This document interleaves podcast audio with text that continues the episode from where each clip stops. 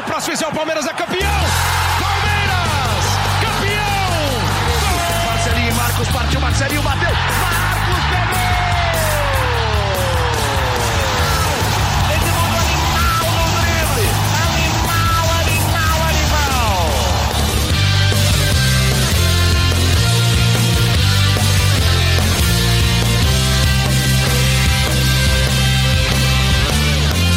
Fala, torcida palmeirense. Meu nome é Henrique Totti e começa a edição 76 do GE Palmeiras.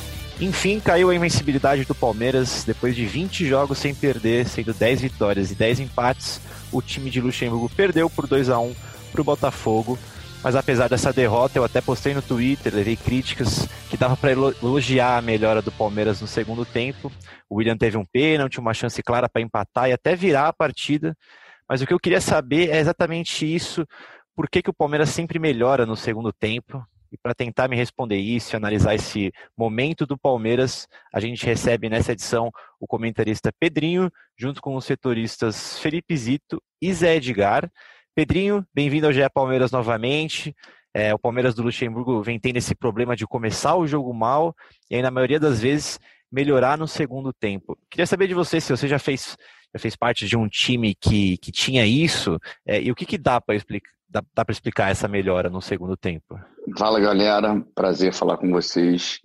Cara, tem um contexto esse ano pelo processo da pandemia que eu acho que naturalmente o rendimento das equipes é, elas caem um pouco no segundo tempo pela questão física. E obviamente a equipe que não faz um bom primeiro tempo ou está em desvantagem, ela tende a ser um pouco mais ofensiva e aguerrida, e com isso pode criar mais oportunidades. Na minha visão, o que acontece com relação ao Palmeiras, né, nem a diferença de um tempo para outro, né?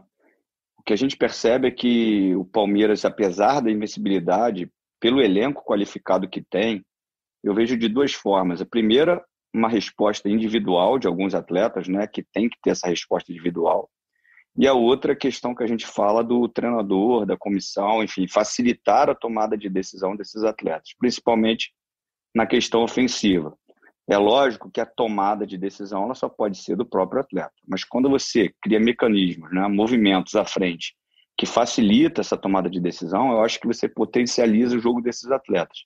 Eu acho que falta isso um pouquinho para o Palmeiras. É um time que sempre depende naquele terço final que o Lucas Lima esteja num dia esperado, o Williams, Zé Rafael, Rafael Veiga, Veron, enfim.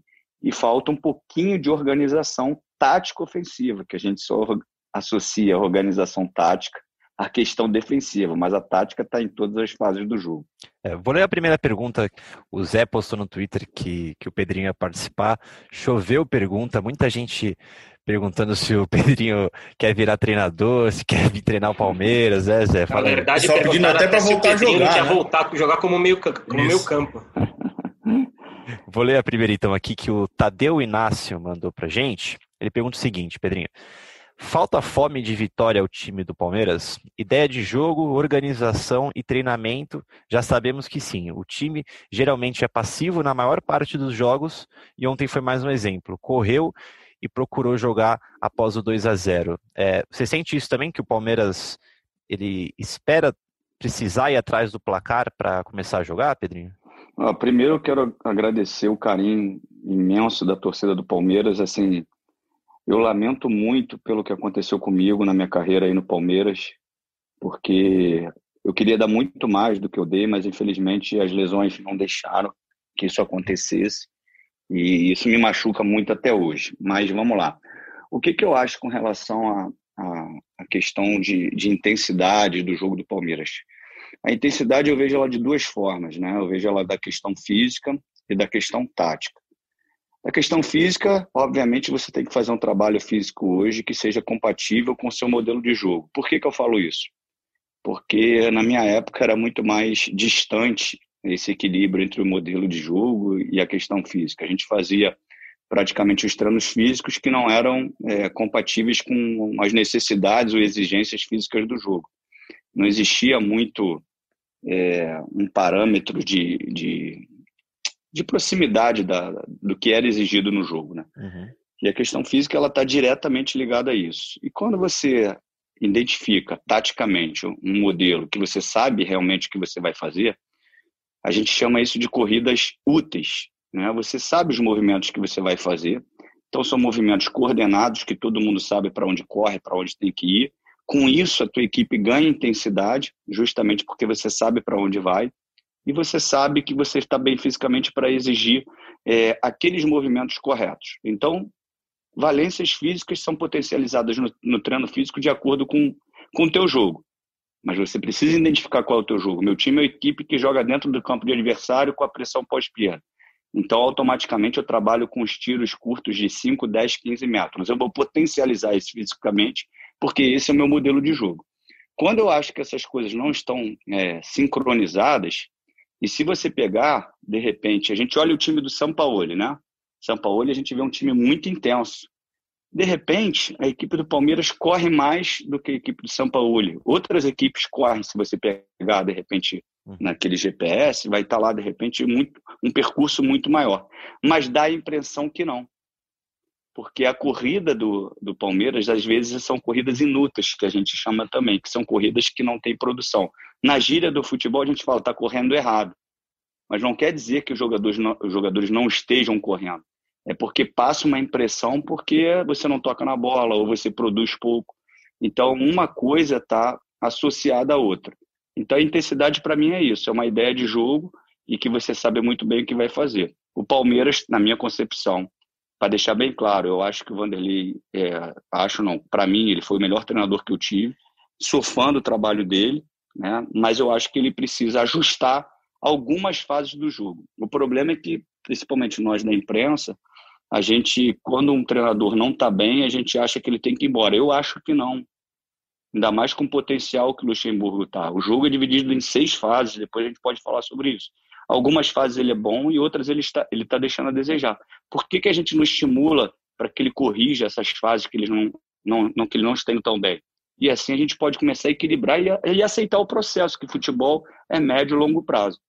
Tá pegando o gancho como que o Pedrinho falou, no do correr errado, Acho que a gente pode até ter um exemplo claro disso, é o Patrick de Paula. Né? O Patrick é um grande talento que o Palmeiras tem hoje, é, potencializou muito pela imagem né, do, do, da, do, da penalidade, né? o último pênalti do título do Campeonato Paulista. O Palmeiras aposta muito, o torcedor criou é, uma, uma simpatia muito grande pelo Patrick.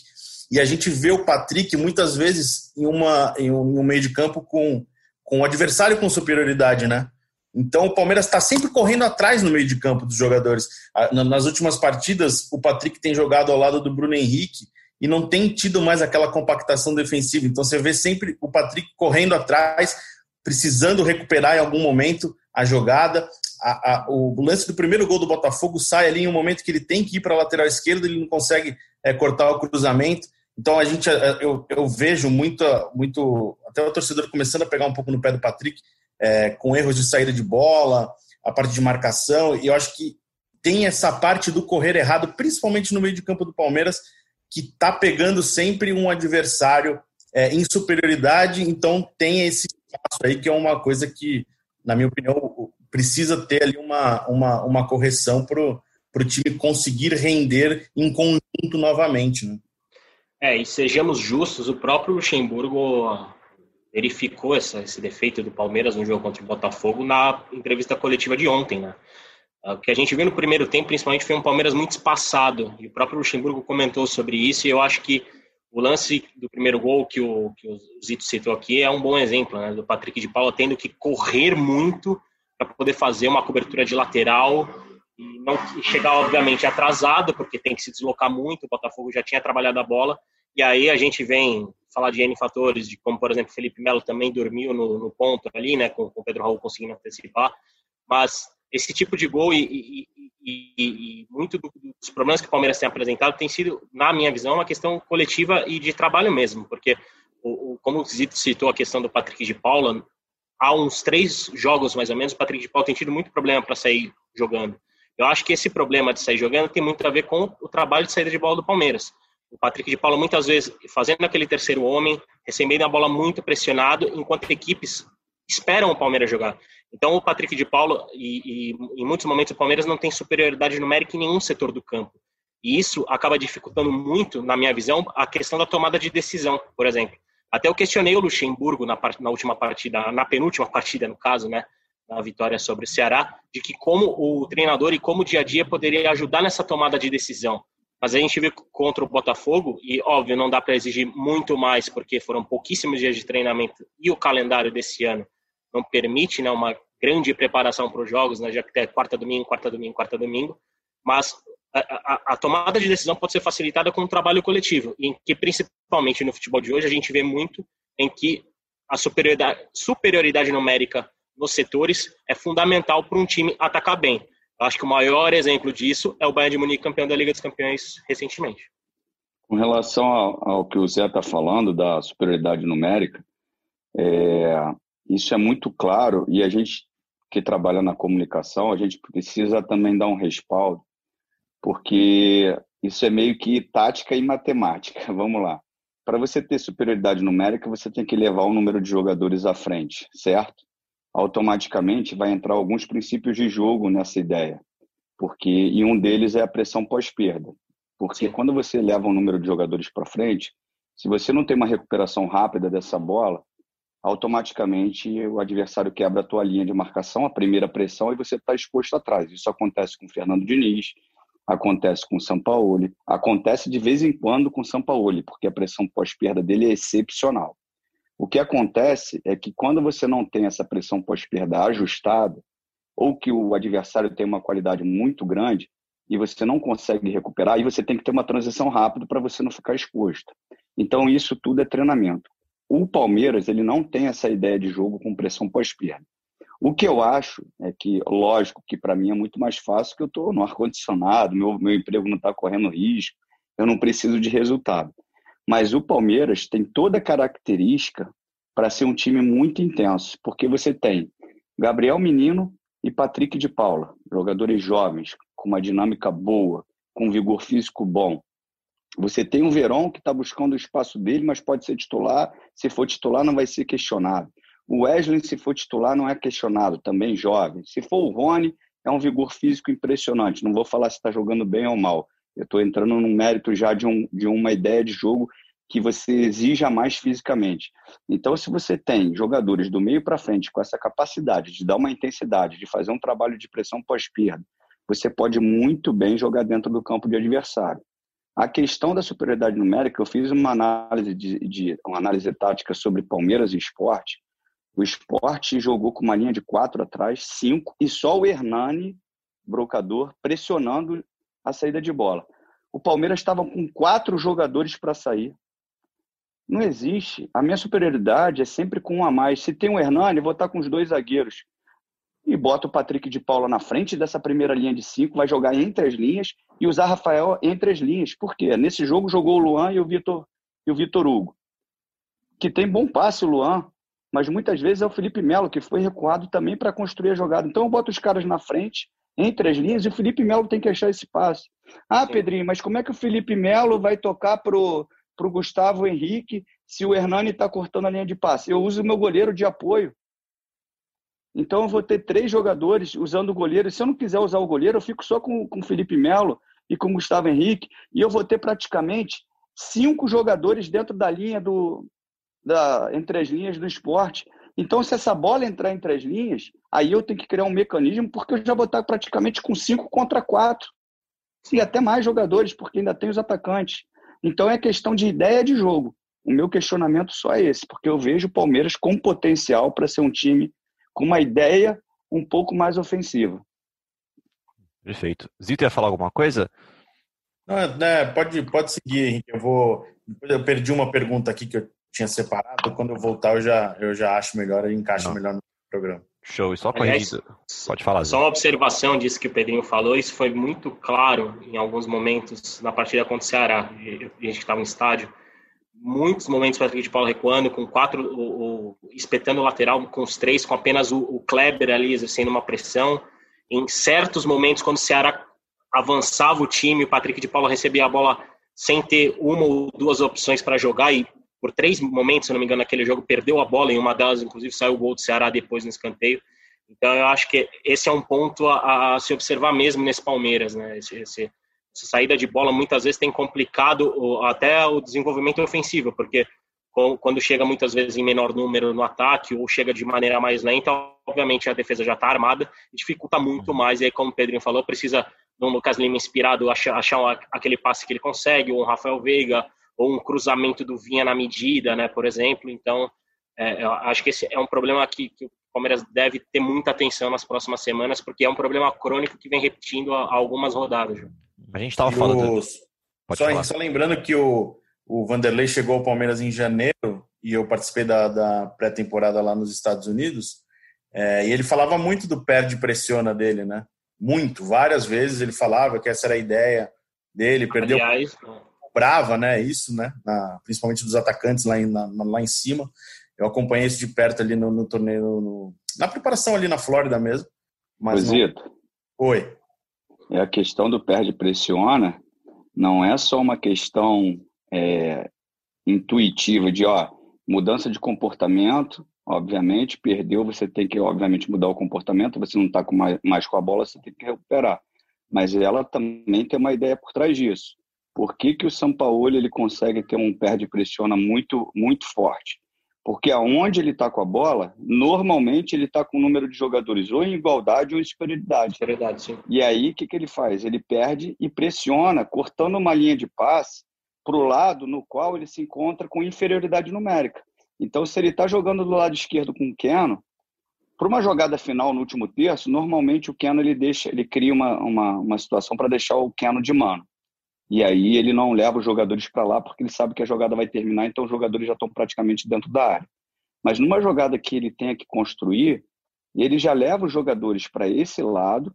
E, por exemplo, se ele perde a bola do lado direito, onde ele está com a superioridade numérica, ele já vai dando a pressão pós-perda, evitando uma virada de jogo para o lado direito, que é onde ele está de, que ele está com inferioridade numérica. Então, assim, por trás de qualquer princípio de jogo tem que ter uma ideia.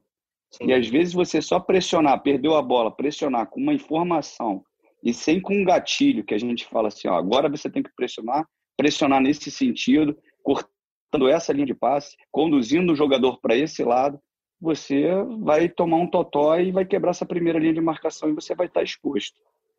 É a partir do desgaste, né? Se corre errado, você, você abre um buraco no time, você Isso. desgaste e vira uma bagunça, né? Vira uma coisa nada organizada, né? Isso aí. E Pedrinho, a gente está falando de perde pressiona, é, de estilo de jogo, mas às vezes a, a gente a gente fazendo podcast aqui, parece que a gente, a gente sempre fala do mesmo jogo, né? É, a mesma análise, sempre parece que é a mesma análise. É, como que você acha que o, o torcedor pode ter uma, uma perspectiva de melhora? É, se pelo, por exemplo, eu, eu não consigo definir qual que é o estilo de jogo do Palmeiras, qual que é a ideia do Luxemburgo. É, você consegue definir uma ideia do, do Luxa, Pedrinho? Ô, Totti, eu acho que ele está tentando ter um time que constrói o jogo, uhum. né, que tem a posse, mas eu vejo dificuldades nos mecanismos. Mas por incrível que pareça, eu não lembro, eu sou muito ruim de memória, tá? Vocês me perdoem, mas teve alguns jogos que os melhores momentos do Palmeiras foi quando ele estava sendo atacado, que ele saiu em velocidade e conseguiu fazer os gols. Uhum. O que eu prego é o seguinte: eu acho que não tem ideia certa, né? O que eu gosto, é lógico que eu tenho preferência por uma ideia de jogo, mas não existe certo ou errado para você ser vitorioso. Né? Existe você acreditar no seu processo de treinamento, saber aplicar o conteúdo, os jogadores abraçarem a ideia e vai em frente. Tem time que consegue ir construindo três, quatro vezes por jogo uhum. e longe. Eu acho que essa ideia, que é válida, te deixa mais distante da vitória e você precisa ser muito preciso. Eu acredito muito mais que você construindo 20, 30 vezes, mesmo ficando exposto, você está mais perto da vitória. E isso a gente vai escutar, pode ter certeza. Você já deve ter escutado isso, não só do Sampaoli, do Cudê, e vai escutar de outros, joga de outros treinadores que pensam assim: eu prefiro perder de 5 a 4, eu prefiro perder de 4 a 3. E eu te falo, eu prefiro perder como Sampaoli, perder como o Fernando Diniz, não esse, mas o que criava 30 chances e às vezes perdia o jogo, do que você ficar ganhando por uma, duas bolas. A questão só é que, assim, é um processo, é um contexto muito grande e eu vou lutar por isso. A gente tem que estimular os, os nossos treinadores a serem ofensivos. E como é que a gente estimula? Primeiro, se há convicção na contratação, que a gente tenha tempo de trabalho. Não adianta. Vamos tentar, nós, como, como comentaristas, enfim, a gente que avalia futebol, começar a ver as fases do jogo do treinador e que ele está deixando a desejar e estimular que ele melhore isso. Não estimular as demissões. Porque se o Palmeiras tiver que demitir, porque não é campeão, o Vasco tiver que demitir, o Corinthians tiver que demitir, qualquer outra equipe grande tiver que demitir por títulos, pô, a gente, tem, a gente não fala que tem 12 times, times grandes? E são, são quatro competições, cinco no ano, então as outras equipes vão ter que mandar o treinador embora a gente parar de, de ser resultadista e tentar ir em cima do processo. Hum, você falou da, da ideia que não existe uma ideia certa. Eu super concordo. Acho que existe uma ideia clara. É, você acha que a ideia que o Lucha tenta passar para o time dele está sendo clara ou tem algum tipo de, de não entendimento por parte dos jogadores?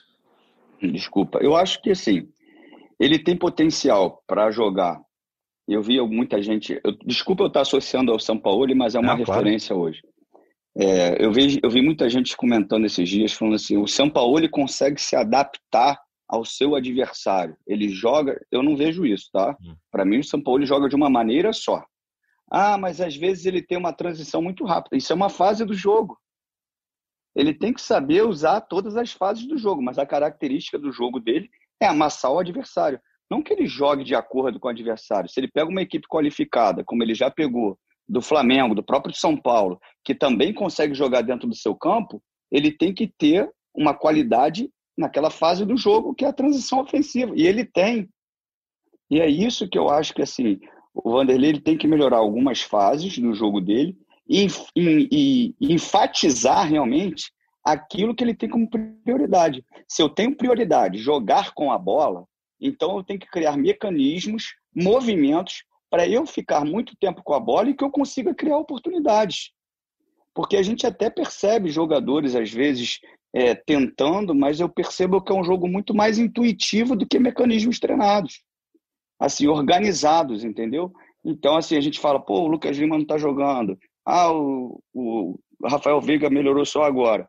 Acho que eles podem melhorar por conta individual, mas falando como meia agora, eu não era um jogador muito rápido, eu tinha um bom drible, tinha um bom passe, mas eu precisava que os meus atacantes tivessem movimentos. E na minha época, eu posso te falar, a maioria dos movimentos eram de lastro de futebol, não tinham, não eram coordenados. Então eu chegava no Munhoz, por exemplo, no Palmeiras, e falava: Munhoz, quando eu pegar aqui, tu dá o facão para cá que eu vou te achar ali. E eu acho que isso pode ser treinado. Então, se eu como meio, eu preciso que haja movimentos dos meus atacantes para que eu potencialize o meu jogo. É só isso.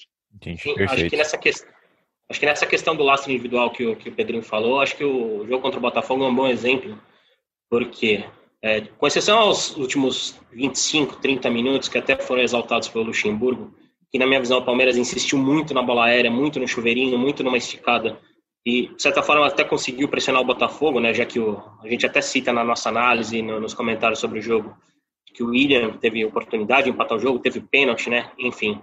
Mas a gente viu um Palmeiras que dependeu muito do Wesley, dependia muito do, do Wesley dominar a bola num setor, às vezes, entre linhas e dar uma arrancada, dependeu muito de chute de fora da área. Isso também aconteceu contra o Ceará, como, como com o Patrick de Paula.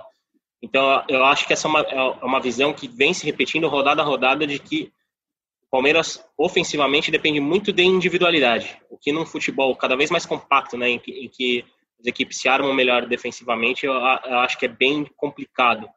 E, e, esse trabalho coletivo no ataque precisa ser cada vez melhorado e trabalhado, senão a gente vem, como, como o Totti comentou, semana a semana, podcast podcast, analisar o mesmo jogo do Palmeiras. Eu vejo até uma coisa até comum, não comum, mas uh, recentemente, a quantidade de vezes que eu escrevi é, no nosso tempo real que ó, talvez esse é o pior primeiro tempo do Palmeiras no Campeonato Brasileiro. Isso foi repetido algumas vezes, né? Isso foi um já tem sido um pouco recorrente. O Palmeiras tem, tem tido alguns jogos é, regulares para bons, mas não consegue manter isso, né?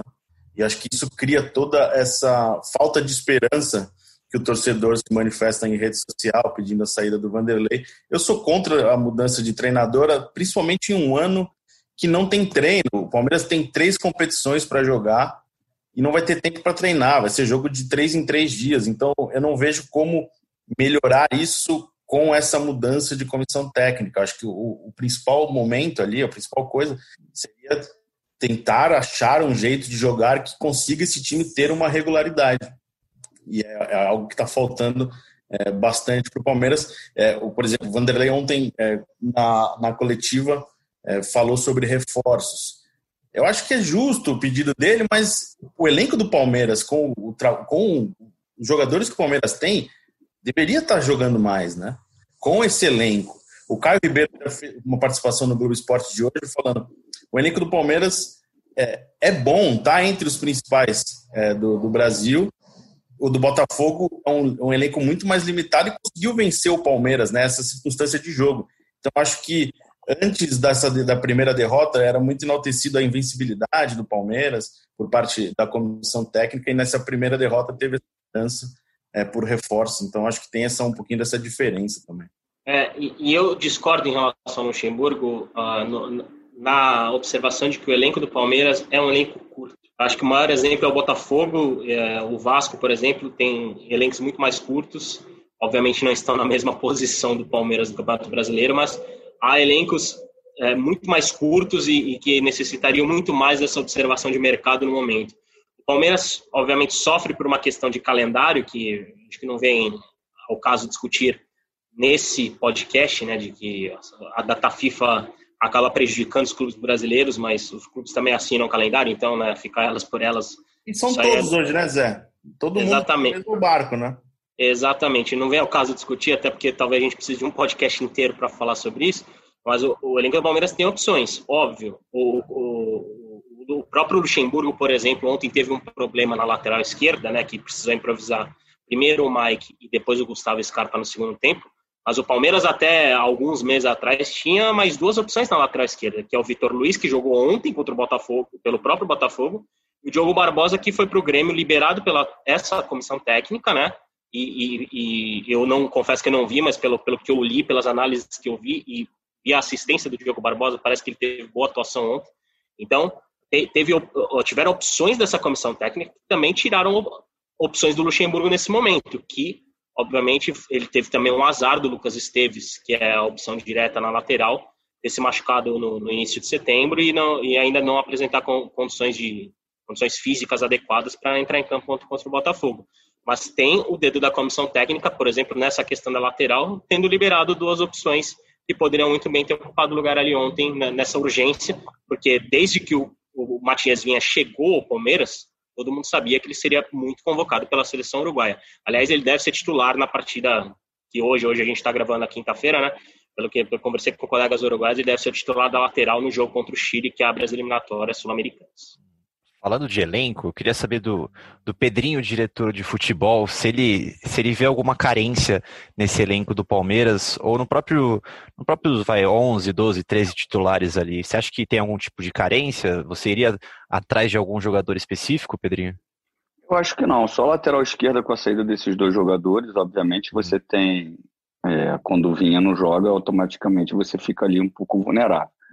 É, com relação a um jogador, vocês aí sabem muito melhor do que eu, é, para a gente aqui, pelo menos, pareceu que foi um motivo financeiro, mas a, a, a oportunidade que não foi dada para o Arthur, que foi para o Bragantino, é que me incomodou bastante, porque quem acompanhou o campeonato né, que ele fez na temporada passada pelo Bahia, é, ele é um jogador de um retorno técnico impressionante impressionante. E aí você se desfaz do Raul pela questão do dinheiro e acaba gastando dinheiro muito mais para trazer um outro jogador que, sinceramente, eu não sei se vai dar a resposta que o Arthur, uhum. para mim, conseguiria dar. Né? Então, assim, é identificar o que você quer como modelo. Isso é muito, isso é muito difícil no Brasil, você ter uma identidade como equipe, né? A gente vê isso até que o Barcelona se perdeu um pouquinho nesses últimos anos ele tinha um modelo muito bem definido, traziam é, treinadores, muito de, muitos deles criados no próprio Barcelona, outros com uma essência ofensiva muito próxima do que ele queria, e ali ia moldando o que você tinha de modelo na tua instituição com aquilo que o treinador queria. E aí você dava sequência no trabalho. O problema é que os clubes, eles contratam muitas vezes jogadores que os treinadores querem e que eles não vão utilizar se esse treinador vai embora. Aí chega outro treinador que não quer esse jogador, e aí o jogador fica lá com um contrato longo, caro, você vai enchendo o elenco, como já aconteceu isso com o Palmeiras. Então, eu acho que é, que é a formação do elenco, e hoje, para mim, o Palmeiras tem um elenco equilibrado, tem um elenco com boas opções nas, em todas as posições, assim, e só na lateral esquerda, devido à saída do Vitor e do Diogo, mas eu acho que é um elenco equilibrado, que precisa você identificar necessariamente o que você tem como ideia para liberar ou contratar uhum. jogadores. E eu acho que o que você pensa de ideia de jogo para um jogo moderno hoje, né, o Arthur se encaixaria muito bem né, em qualquer, e vou te ser bem sincero, em qualquer ideia de jogo para o Palmeiras. Fazendo justiça aqui, Henrique Totti sempre foi um grande defensor é, do, desde o ano passado, acho que é justo fazer esse reconhecimento. Defensor da base. A questão do, Arthur teve toda essa importância financeira né, que o Palmeiras deu para essa negociação. Foi um jogador que o Palmeiras contabilizou no, no balanço do ano passado. O Palmeiras teve um, teve 1 milhão e 700 mil reais em superávit, então essa contratação colaborou para o Palmeiras não fechar o ano é, no prejuízo, mas parte técnica é inegável que ele que seria um jogador muito importante no time de hoje. Né? Total. Para a gente finalizar então com o Pedrinho, a gente está chegando no fim aqui. É, separei uma perguntinha de um torcedor que ele emenda duas em uma, é o Clayton Lima. Primeiro ele fala do Scarpa, que entrou, ele disse que entrou, entrou bem na lateral esquerda, e depois ele pergunta do Luiz Adriano, é, se o William é, é o, o, substituto ideal para o Luiz Adriano. Eu queria saber de você, Pedrinho, como meia, é, você preferiria o Luiz Adriano sendo aquela referência para receber a bola, para fazer o facão, é, ou você vê que o William consegue substituir ele à altura? Olha, é chato ficar falando de uhum. ideia de jogo, mas uma coisa não tem como a gente separar. O Luiz Adriano, ele é um jogador praticamente finalizador, que precisa da última bola. E provavelmente com o Luiz Adriano você precisa de profundidade. Né? Não só aquela jogada por dentro, do machado de um meia, um passe por dentro, quebrando ali uma marcação e deixando o Luiz Adriano na cara do gol, mas normalmente de profundidade de jogada de linha de fundo. E o Palmeiras te entrega pouco isso. É, eu fiz alguns jogos do Palmeiras e eu falava até sobre isso. Às vezes o Palmeiras está dentro do campo do adversário e o Rony não tem muita utilidade, principalmente do lado esquerdo. O Rony é um, é um jogador que precisa de campo. Ele não tem aquela habilidade fina de futsal, de drible curto. Uhum. E já que você está dentro do campo do adversário, então é melhor você usar o Rony do lado direito, porque mesmo com pouco espaço, e ele não tem essa habilidade, como eu falei, mas se ele der uma balançada e der um tapa profundo, ele já está com a perna boa para fazer o cruzamento. Então você ganha profundidade. Se ele está do lado esquerdo, por mais que ele consiga dar um tapa profundo, ele vai dar uma travada para trazer de novo para a perna direita, ou o cruzamento com a perna esquerda, pode ter certeza que não vai ser preciso, porque o meu com a direita também não era, eu sei que o Rony não é ambidestro, então, quando eu tinha que cruzar com direito, com a direita, com todo respeito, e, e não tenho problema nenhum falar isso, eu cruzava por, por cruzar. Eu uhum. cruzava para botar na área, pedindo para ir certo. Agora, quando eu estava do lado esquerdo, eu já dava uma olhadinha, já botava um, um passe mais preciso. Então, é, você não tem profundidade. Se você não tem profundidade, o Luiz Adriano perde um pouquinho a utilidade. Estou né? falando de uma forma bem transparente, é um jogadoraço. Estou uhum. falando como utilidade dentro de uma função. Se você vai construir mais por dentro, trabalhando a bola, construindo o jogo com posse, o William é um jogador que tem mais mobilidade, te entrega um pouco mais. Então tudo depende do que você quer como modelo.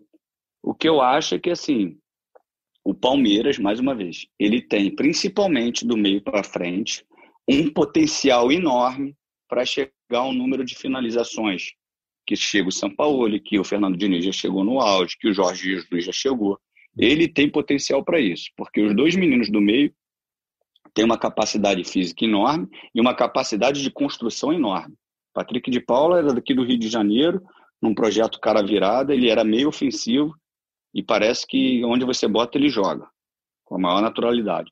O Gabriel, Gabriel Menino tem uma chegada por trás forte, você tem velocidade nas beiradas. O Palmeiras tem todas é, as características para ser um time mais ofensivo. Então, assim, depende do que você quer como ideia. Uhum. E aí, um cabe, e pode também os dois jogarem juntos. podem também os dois jogarem juntos. Você tira um homem de beirado, vai ficar os dois mais presos, como joga muitas vezes, jogou muitas vezes o Flamengo, com os dois mais presos, uma hora um cai, o outro vem por dentro, enfim, depende do que você quer. Perfeito, Pedrinho. Agradecer demais sua participação. Volte mais vezes aqui no GE Palmeiras para dar essa aula para gente, viu? Eu que agradeço, galera. Obrigado. Desculpa aí a, a demora, mas que a agenda está lotada. Muito home office e tá fogo.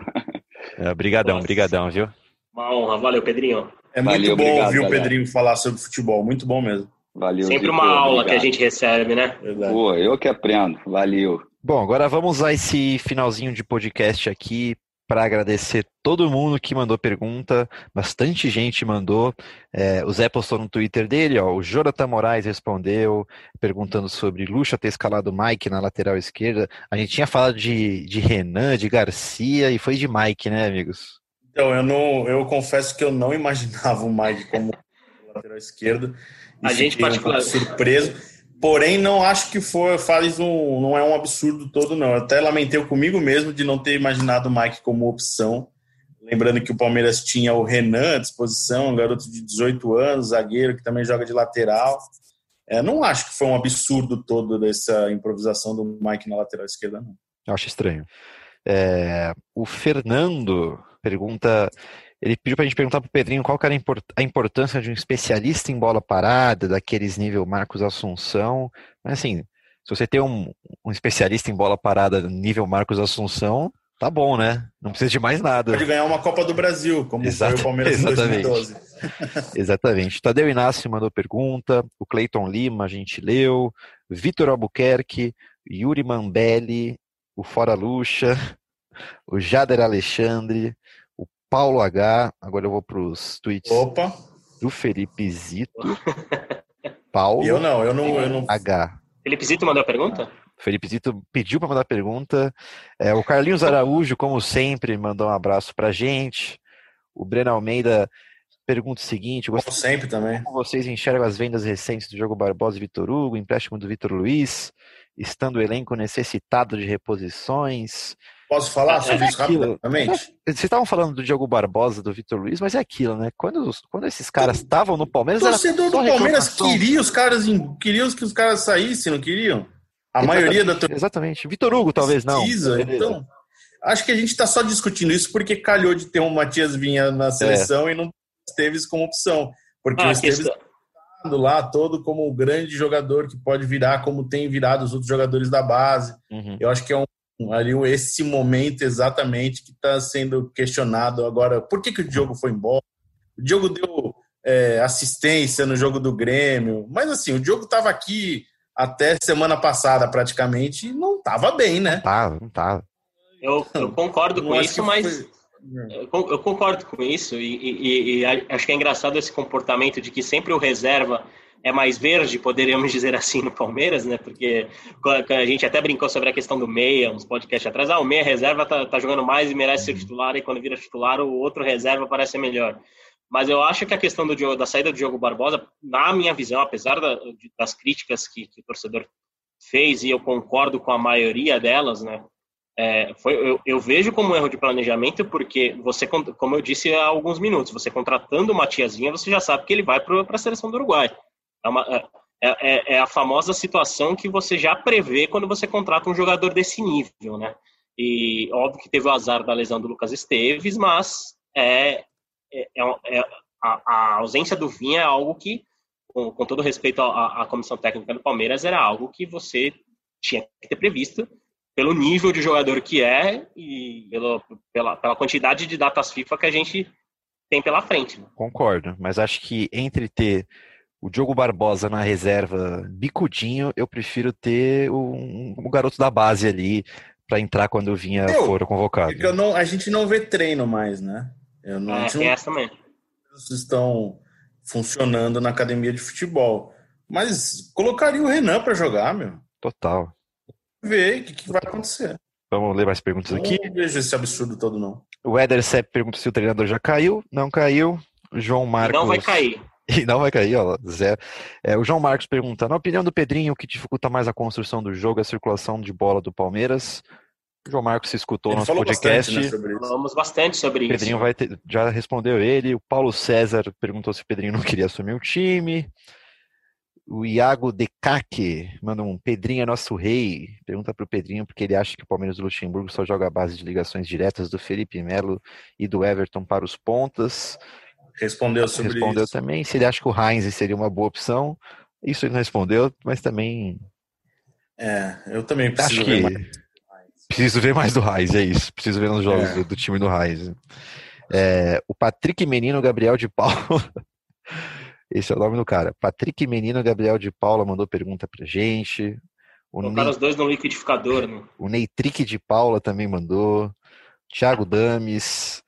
O Rebutcher. Obrigado a todo mundo aí que participou. É isso, é muita gente mandando. Muito obrigado mesmo pela participação. A gente sempre tenta ler o máximo de perguntas possíveis, mas muitas vezes são repetidas e a gente acaba respondendo todas durante o podcast já, né, amigos? E agradece, vamos falar pro povo também compartilhar e continuar aí mandando É mensagem isso. sempre. Compartilha Que é nos bom. grupos de WhatsApp aí, tem no É. Spotify, tem em todos os lugares para você ouvir. E o salve especial do, do podcast 76 vai pro Bruno Santos, que só escutava a gente por causa do Tociro. Falou que vai parar de escutar a gente agora que o Tociro saiu, brincadeira. Não Ele- abandona a gente não, Bruno. Eu, eu- eu sou legal. Eu não sou tão engraçado quanto o Ciro, mas eu sou legal também. Pode perguntar pra ele, inclusive. O Bruno Santos é, pediu pra gente mandar um salve pros palmeirenses de Lages, em Santa Catarina. Então, Ótima cidade. manda um salve pro pessoal de Lages, Lazito. Isso é importante. Um grande abraço pro pessoal de Lages aí. Baita cidade. E Tá, fica aqui pro Tocílio participar de vez em quando com a gente aí. Vamos ver se ele consegue achar um tempo na agenda para ver se ele dá o ar da graça aqui pra gente um pouco. E fica o convite pro Bruno, foi ideia do Zé, inclusive. Se o Bruno estiver escutando a gente, ele falou que escuta muito os nossos podcasts. Se ele escutar a gente até o fim hoje, no próximo É um episódio. desafio. Isso eu acho legal. Um desafio pra galera ouvir É até isso. o. Provavelmente ficou até aqui, você ganhou. Ok, tô brincando, mas é legal. Pô, isso. mas- mas eu acho isso muito legal, hein, velho? Acho isso muito legal. A gente vai sorteando aleatoriamente uma, uma a roupa, né, a cada, a cada episódio. E no fim a gente fala, ó, próximo podcast você é o escolhido. Você é escolhido pra quê? Pra chamar o Zapata. O Bruno Santos, se você estiver escutando a gente no próximo episódio, você que vai chamar o Zapata. Mas hoje sou eu que chamo. Agradecer o Felipe Zito e o Zé pela participação. Muito legal esse episódio com, o Pedrinho. Lembrando que você escuta a gente em ge.globo barra podcasts, no Spotify, no Google Podcast, na Apple Podcast e no, pod, no Pocket Cast. A gente volta na segunda-feira para mais um episódio do GE Palmeiras. Muito obrigado pela audiência e partiu Zapata! Partiu Zapata, sai que é sua, Marcos! Bateu pra fora!